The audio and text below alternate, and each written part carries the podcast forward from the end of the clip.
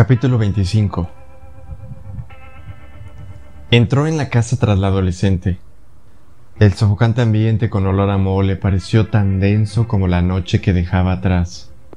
Solo había unas cuantas luces encendidas que proyectaban sombras al azar en los rincones, dando un aspecto mal iluminado, gris y cerrado a cada habitación.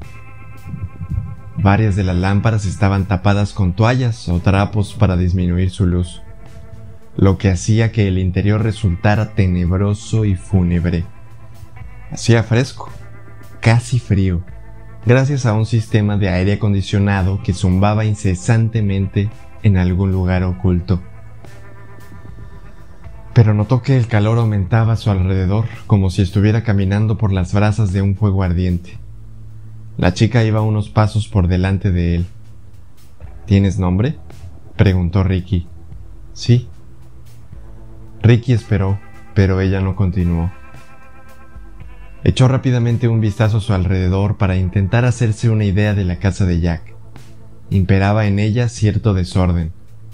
Vio cajas de pizza vacías amontonadas en la mesa de la cocina y platos sucios abandonados en el fregadero. En el salón había un colorido cuadro de arte moderno que estaba algo torcido. Junto a él había un agujero en la placa de yeso, como si alguien le hubiera dado un puñetazo en pleno ataque de furia. El agujero estaba al lado de unos estantes llenos a rebosar de novelas clásicas, obras de no ficción modernas y delgados volúmenes de poesía. Una pared abarrotada estaba dedicada a obras de arte infantiles, una imagen tras otra, pegadas aleatoriamente en un collage de color. Supuso que representaba todas las veces que la hija había acercado el lápiz al papel desde que cumplió los tres años hasta aquella mañana. Entre los dibujos de la niña vislumbró algunos papeles del colegio, redacciones escritas a mano para la clase de estudios sociales o de historia, todas aquellas puntuadas en rojo con una destacada letra A en la parte superior junto con expresiones como excelente o un estupendo trabajo, con muchos signos de admiración. En el suelo del salón había una gastada alfombra oriental entre dos sofás marrones raídos y con demasiado relleno, situados uno frente al otro. Una mesita de centro estaba sembrada de números antiguos de The New Yorker, The Economist, The Atlantic Monthly y National Geographic, Ricky pensó que no debían ser la habitual lectura ligera de nadie en Alabama, fuera de los círculos universitarios. Casi todas las revistas tenían un cerco de café en algún lugar de la portada, y había por lo menos cuatro tazas a medio beber abandonadas en la mesa. Le pareció que una gruesa capa de polvo lo cubría todo. Todo lo que vio reflejaba dejadez tuvo una sensación de adentrarse en una cueva profunda de alguna selva, un lugar para animales, pero jamás para seres humanos.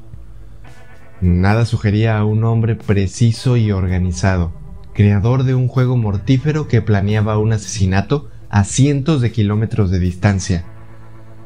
Aunque en un estante vio una cámara de video junto a una fotografía enmarcada de una mujer sonriente y atractiva la esposa fallecida. En el piso de arriba, indicó la adolescente, señalando un tramo angosto de la escalera. Sígame. Los peldaños crujieron un poco cuando ella subió. En lo alto de la escalera, Ricky vio un pequeño dormitorio, que debía de ser de la hija, a juzgar por los pósteres de Teen Dream, la bisutería desparramada por toda la habitación y la ropa sucia tirada por el suelo. Había un portátil abierto sobre la cama, rodeado de libros de texto y de un ejemplar maltrecho de la novela Gente Corriente de Judith Guest. Alcanzó a vislumbrar el salvapantallas. Tres niñas de unos nueve años, cogidas del brazo, dos blancas, una negra. Había un único cuarto de baño y otra habitación al final del pequeño pasillo cuya puerta estaba cerrada. Le llegó una varada de antiséptico y a medida que avanzó, esa sensación fue en aumento, aunque unido al característico olor de la marihuana. Aquí, dijo la adolescente. Creíamos que vendría antes. Abrió la puerta y la sostuvo para que Ricky pasara. Fue como entrar en una habitación de hospital. Las paredes eran totalmente blancas. Había una sola cómoda de madera color marrón en un rincón. La única luz procedía de una tenue lámpara situada en una mesilla de noche. Ricky vio la figura de un hombre debajo de una vasta sábana blanca, con un gota a gota salino para la medicación a un lado. Una mesilla de noche abarrotada de envases de pastillas en el otro, junto a una Biblia desgastada y un ejemplar de El Mago de John Fowles.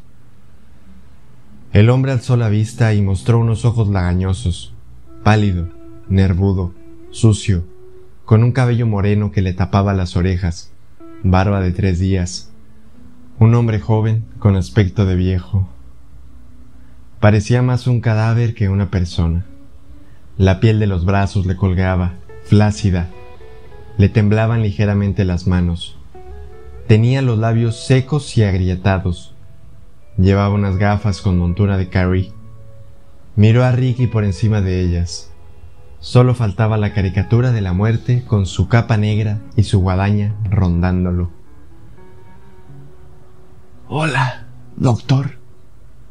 Carraspeó el hombre, esbozando una sonrisa. Me alegra que por fin nos hayamos encontrado. No queda demasiado tiempo. Se volvió un poco hacia el adolescente. Cada movimiento, hasta el más insignificante, parecía atravesarlo de dolor. ¿Se ha presentado mi hija? Roxy, por favor, Trae una silla al doctor Starks para que se siente. La adolescente asintió. Se acercó a un armario y sacó de ella una silla plegable de metal. La situó cerca de los pies de la cama. El hombre hizo un gesto para indicar a Ricky que se sentara. No se preocupe, doctor. No es contagioso. Este miró sin querer los frascos de medicamentos que había en la mesilla de noche. En realidad, ahora ya no me sirven de mucho, comentó el hombre. Aunque los analgésicos a base de morfina tienen cierto atractivo, y fumar un poco de hierba va bien de vez en cuando. Cada palabra que pronunciaba reflejaba dolor. Logró esbozar una sonrisita. Todo lo que decía mezclaba seguridad y fragilidad. Vamos, doctor. Seguro que ha visto antes a una persona próxima a su muerte. Ricky asintió. Recordó los últimos días de su mujer. Distinto cáncer, idéntico resultado, pensó. La habitación tenía todas las características de la habitación en la que ella había terminado, excepto que faltaba el equipo para medir el pulso, el ritmo cardíaco y los niveles de oxígeno además de la entrada y salida constante de los internos, enfermeras y residentes, todos ellos vestidos de blanco y todos ellos esperando lo inevitable. Era oscura y antiséptica. Ricky miró los ojos enrojecidos y la piel amarillenta del profesor. Cáncer de próstata, pensó. Puede que de hígado, tal vez de estómago, con metástasis. Se le ha extendido por el cuerpo, a los pulmones, a los huesos sin duda. De ahí proviene el dolor. Es insoportable. Es constante.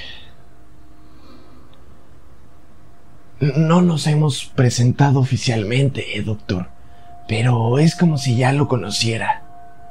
Señor Allison, lo interrumpió Ricky, pero el hombre de la cama lo ignoró. Y en cierto sentido, usted ya me conoce.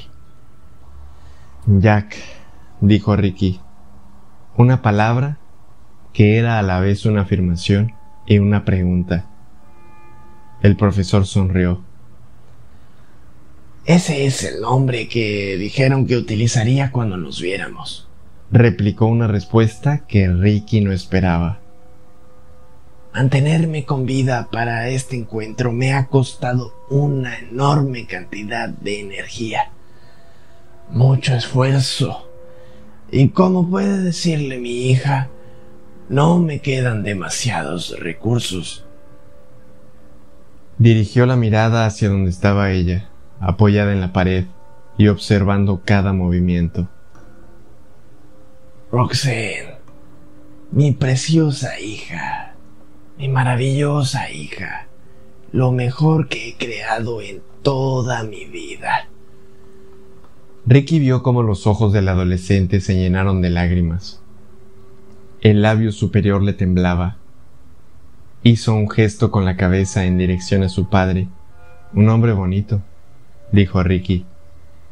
El profesor sonrió de nuevo con dificultad. Sonaba esa canción de Sting y de Police por la radio del coche cuando íbamos camino del hospital para el parto. Fue como un presagio. Imitó la voz fina casi aguda, con la que la estrella del rock había cantado el nombre. Roxanne, you don't have to put on the red light. A pesar de lo incongruente que resultaba la canción en el ambiente agobiante de aquella habitación, su voz arrancó una sonrisita a su hija, antes de que volviera a adoptar una expresión de inquietud próxima al pánico. Ricky supuso que Allison se la había cantado muchas veces en circunstancias más felices y que al hacerlo ahora evocaba para ella unos buenos recuerdos que se enfrentaban a una realidad espantosa. Echó un vistazo a su alrededor, una habitación antiséptica, un hombre que se estaba consumiendo, una adolescente malhumorada y reservada.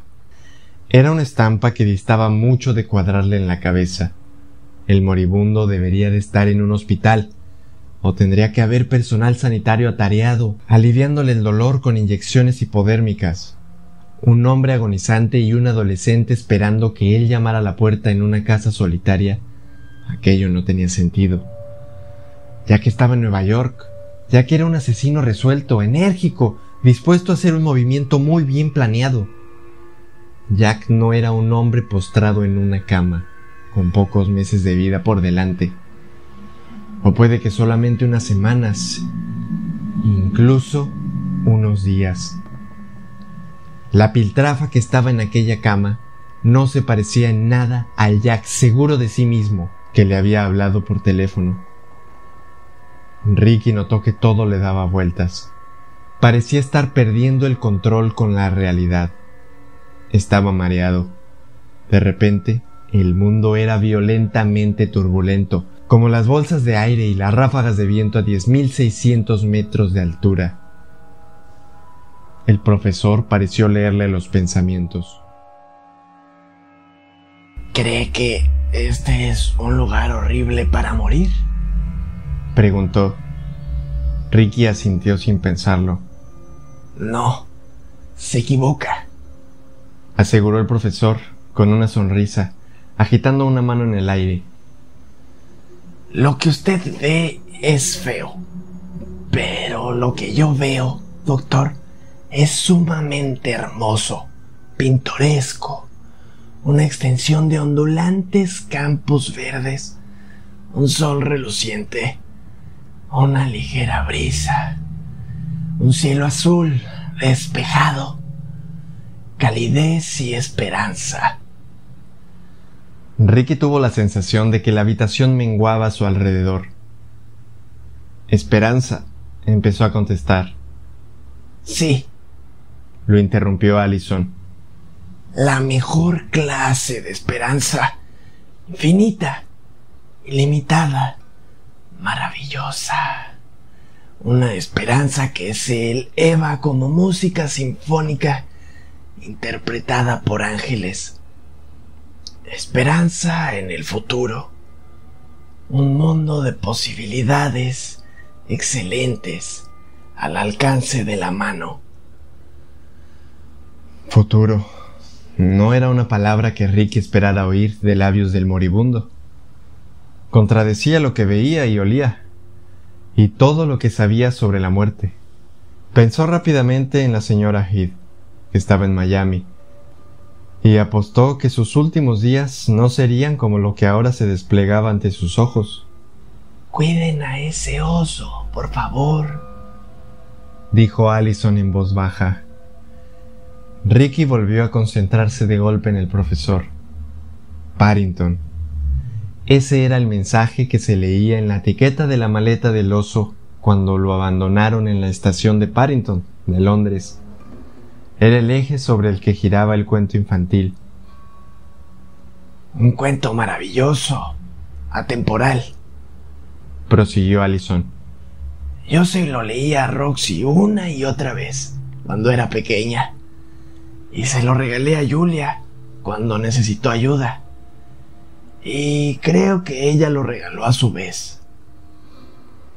A Ricky le daba vueltas la cabeza. Iba a la deriva, en mares sacudidos por la tempestad.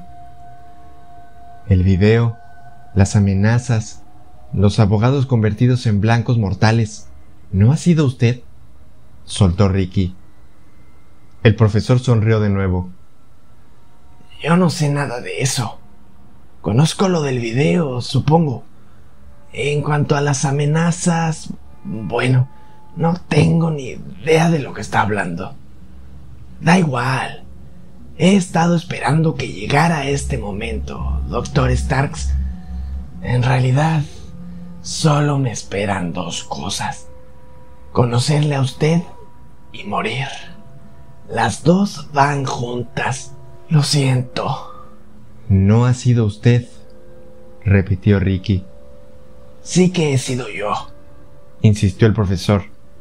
No. Y, no he sido yo. Ricky se detuvo, se mordió el labio inferior intentando encontrar la pregunta adecuada. Eso no es posible, dijo. No era exactamente una pregunta, pero conducía a una que era evidente. Pero se equivoca, aseguró Allison.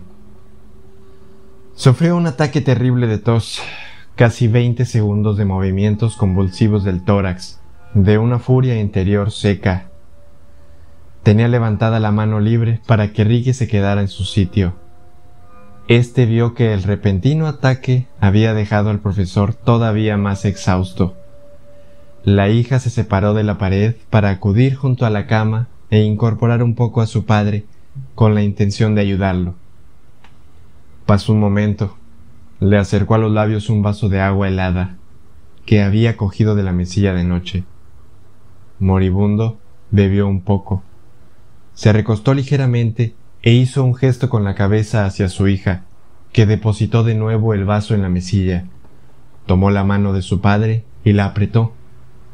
El profesor dejó de mirar a Ricky para fijar los ojos en su hija. Papá, dijo ésta, casi sollozando. Déjame que llame a las enfermeras. Pediré una ambulancia. Regresemos al hospital, por favor. El hombre negó con la cabeza. Oh, Roxy. Eh, ya habíamos hablado de esto. Ya sabíamos que esto iba a pasar. Lo practicamos. Ya está ocurriendo exactamente como sabíamos que sucedería. No tengas miedo. No tengo miedo, respondió la adolescente con frialdad, aunque su voz la traicionaba.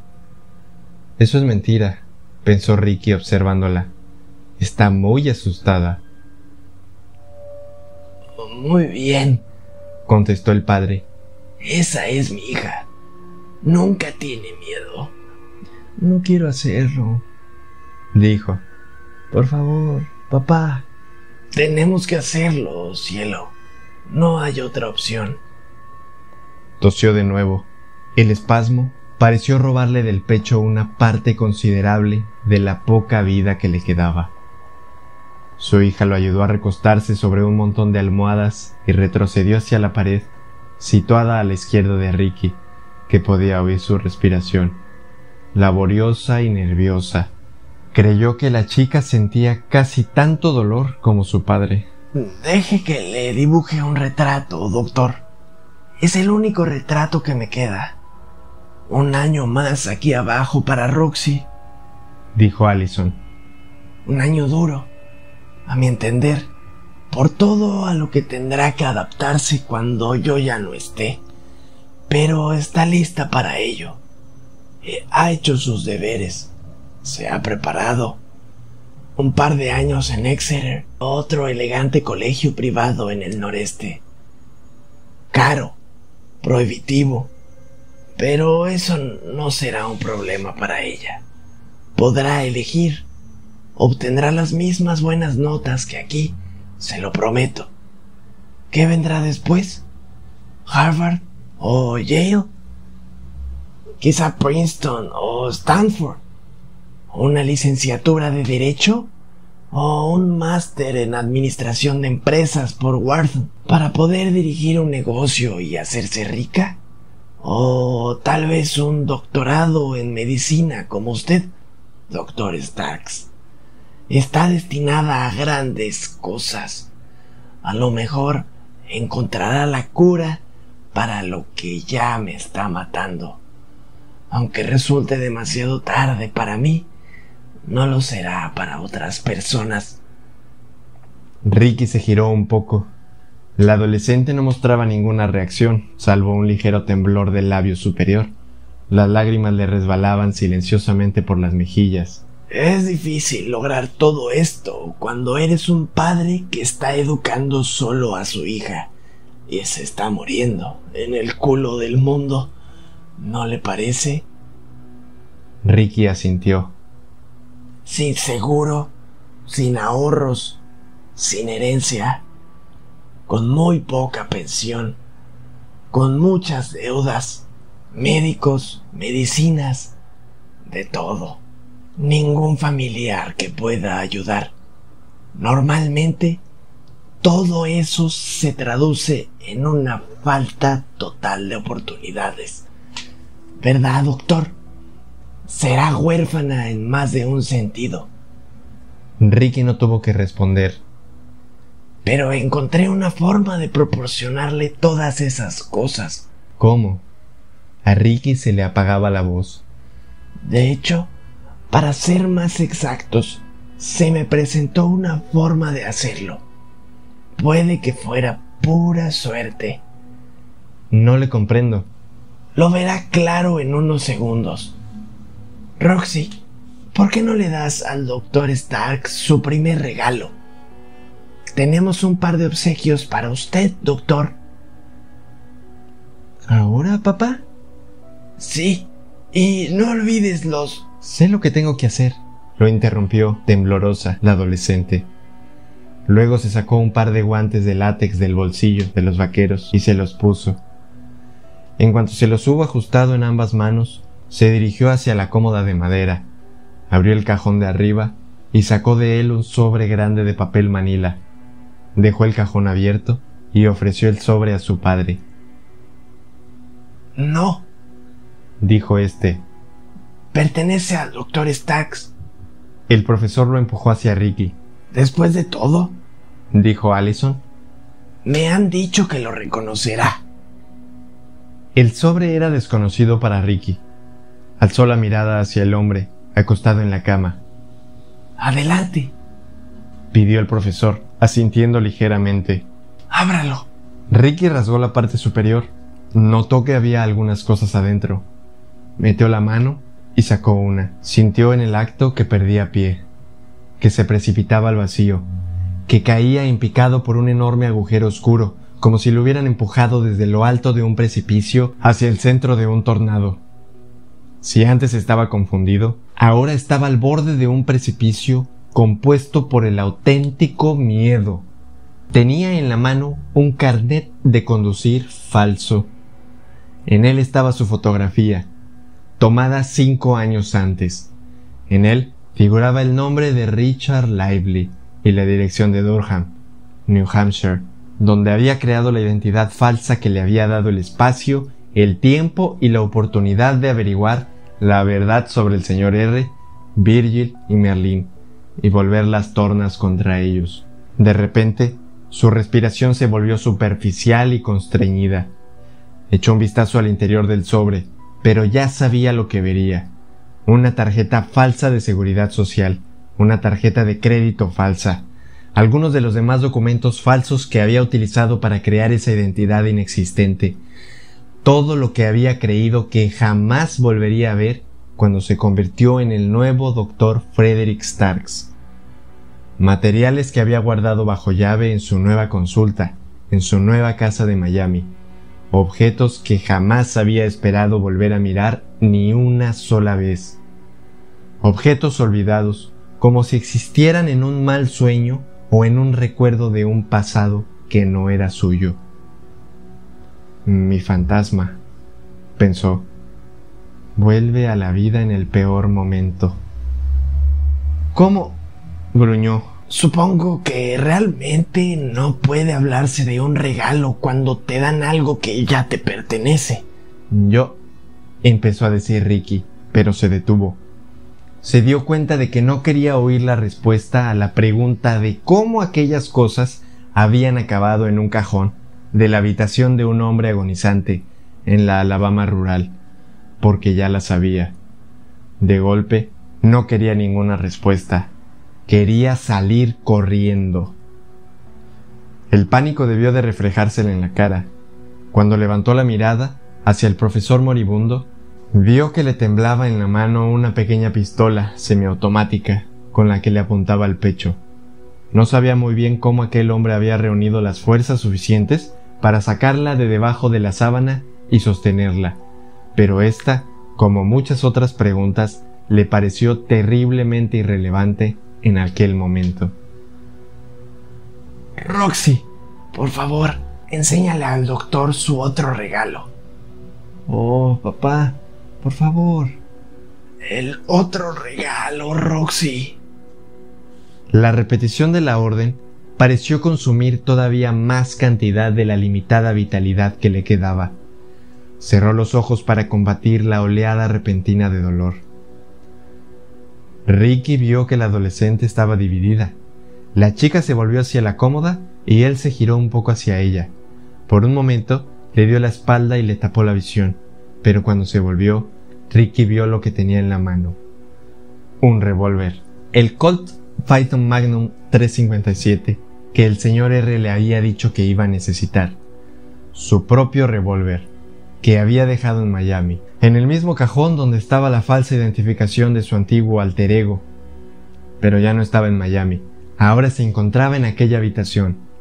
Notó que le contraían los músculos y se paralizaban las extremidades se sintió encerrado en un bloque de cemento. Estaba pasando algo, pero todavía no sabía qué. Lo único que conocía era que la muerte estaba presente en la habitación y se acercaba deprisa al centro del escenario. Una enfermedad, dos armas, su pasado, un mundo que de repente le estrechaba la garganta con fuerza. Por un segundo tuvo la impresión de que el señor R, Virgil y Merlin estaban en la habitación con ellos, riéndose de él.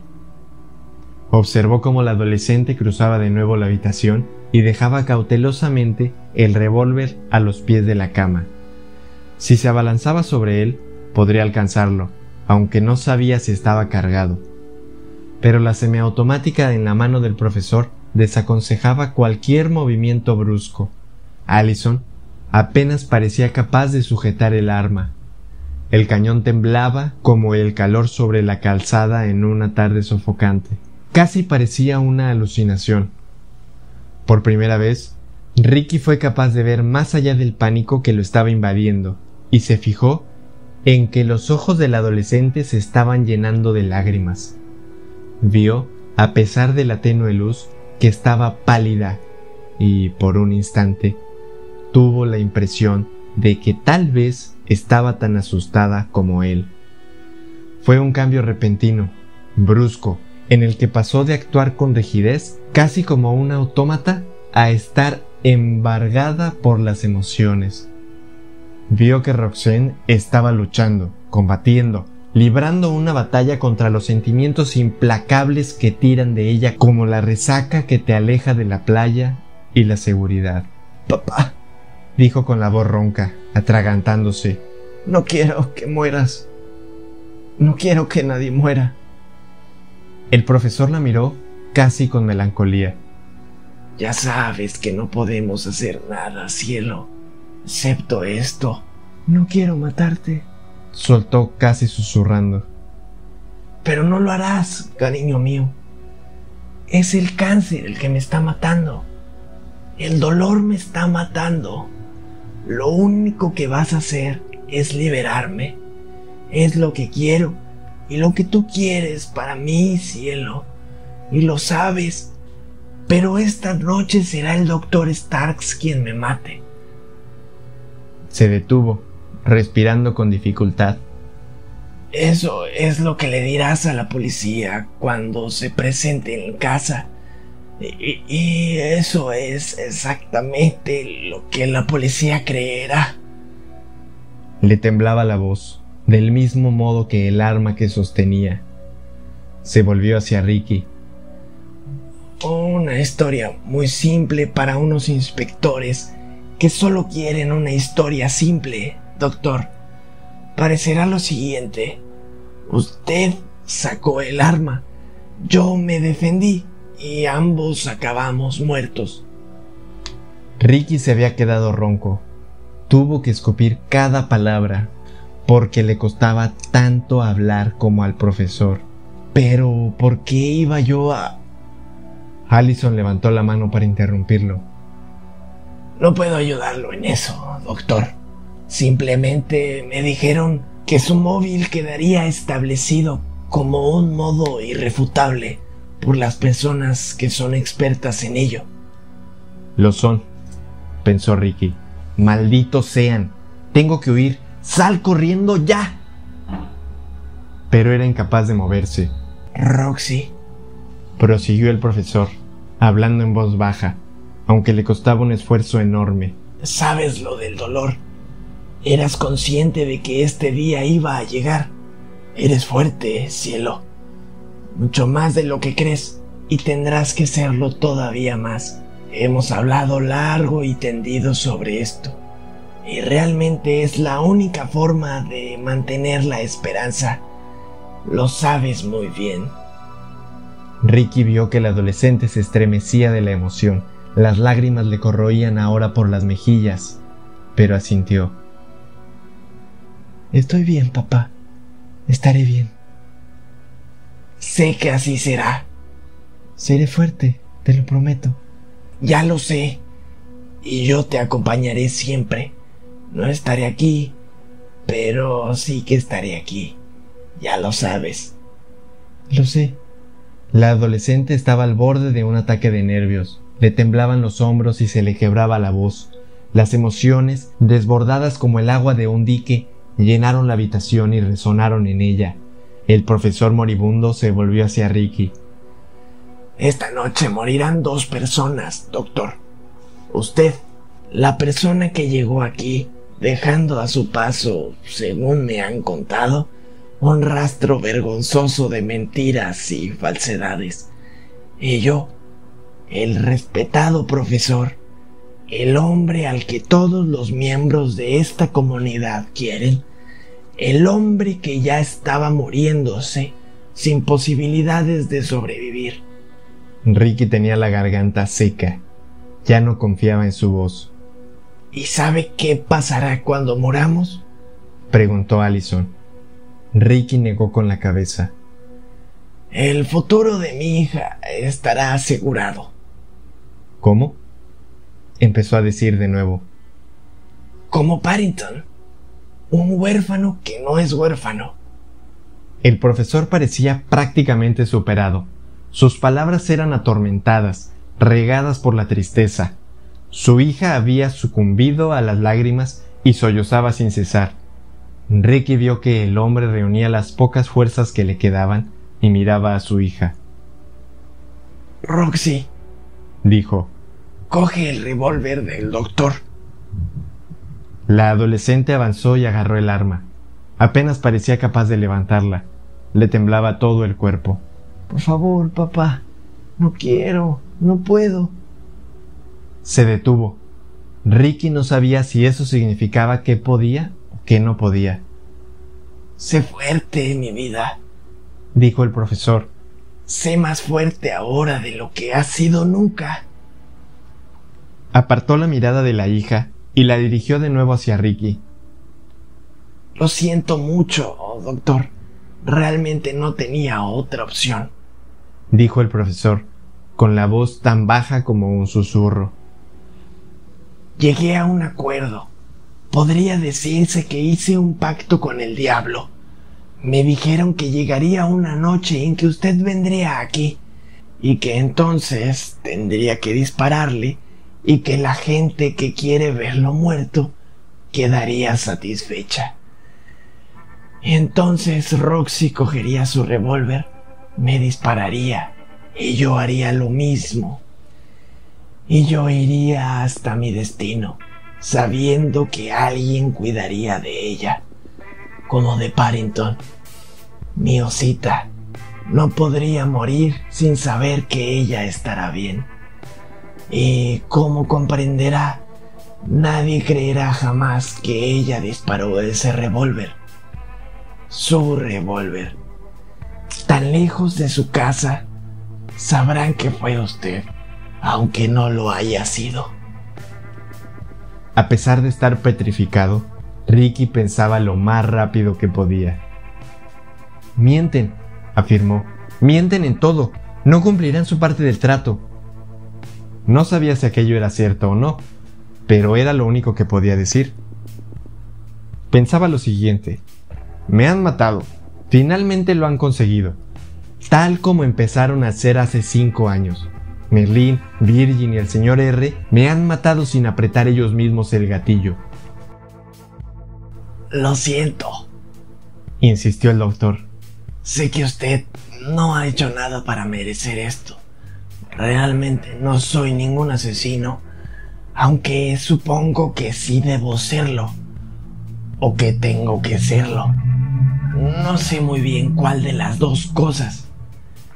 Ricky notó que el profesor estaba al límite de sus fuerzas. Vio el arma levantada. Se agitaba débilmente en la mano del hombre. El cañón se bamboleaba hipnóticamente de un lado a otro. El siguiente pensamiento que atravesó a su estado de shock fue conciso y devastador. Me he equivocado. En todo. Todo era una farsa. Y yo ayudé a crearla. Mis mentiras se sumaron a las suyas y juntas formaron una sola verdad. Voy a morir. Lo siento, doctor. Todos hacemos cosas terribles por amor, ¿verdad? Yo tengo que hacer esto para que mi hija tenga el futuro que quiero para ella. Por un momento pareció sentirlo de verdad. Supongo que podría decirse que soy Jack. O quizá. Prosiguió. Todos somos Jack. Negó con la cabeza. Pero en realidad no hay ningún Jack. Dijo en voz baja. Cerró los ojos por el dolor y entonces disparó.